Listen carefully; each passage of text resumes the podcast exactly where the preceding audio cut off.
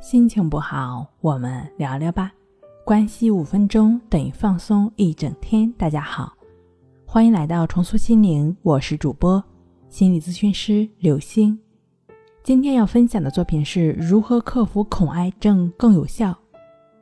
近年来，随着艾滋病迅猛的发展，有许许多多的人患上了恐癌症。恐惧是人类的一种本能的情绪反应。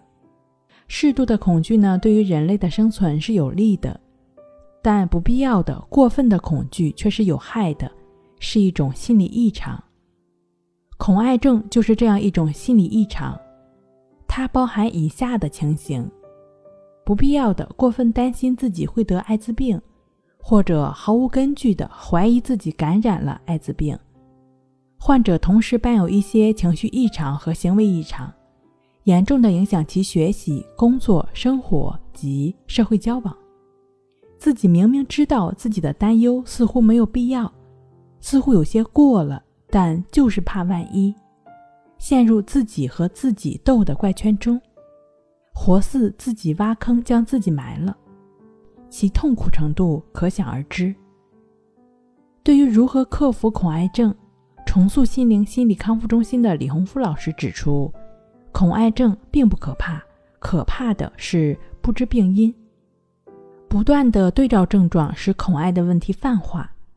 从心理学的角度来讲，恐癌患者呢不仅仅是由于对艾滋病临床表现和传播途径的片面认识和错误理解，相当一部分人呢和自身的性格以及成长经历、家庭教育背景有密切的关系。恐癌症患者可以是有过高危行为的人，也可以是没有过高危行为的人。恐惧完全出于自己的主观想象和联想。有研究表明，恐癌症患者往往个性忠厚老实、严谨拘泥、认真刻板、胆小怕事，属于过强型或过弱型。这种人往往虚荣心强，自尊心过强。自信心呢却过差，伦理道德观念过强，对自己对别人要求高，而自身依赖性又过强。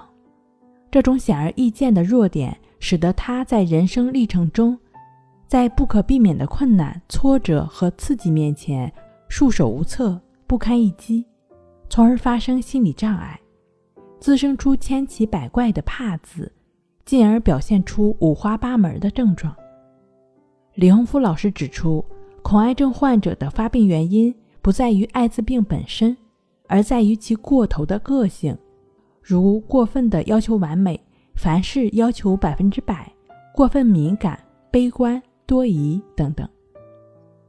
恐癌症一般可分为四种类型：焦虑性恐癌症、恐惧性恐癌症、强迫性恐癌症、疑病性恐癌症。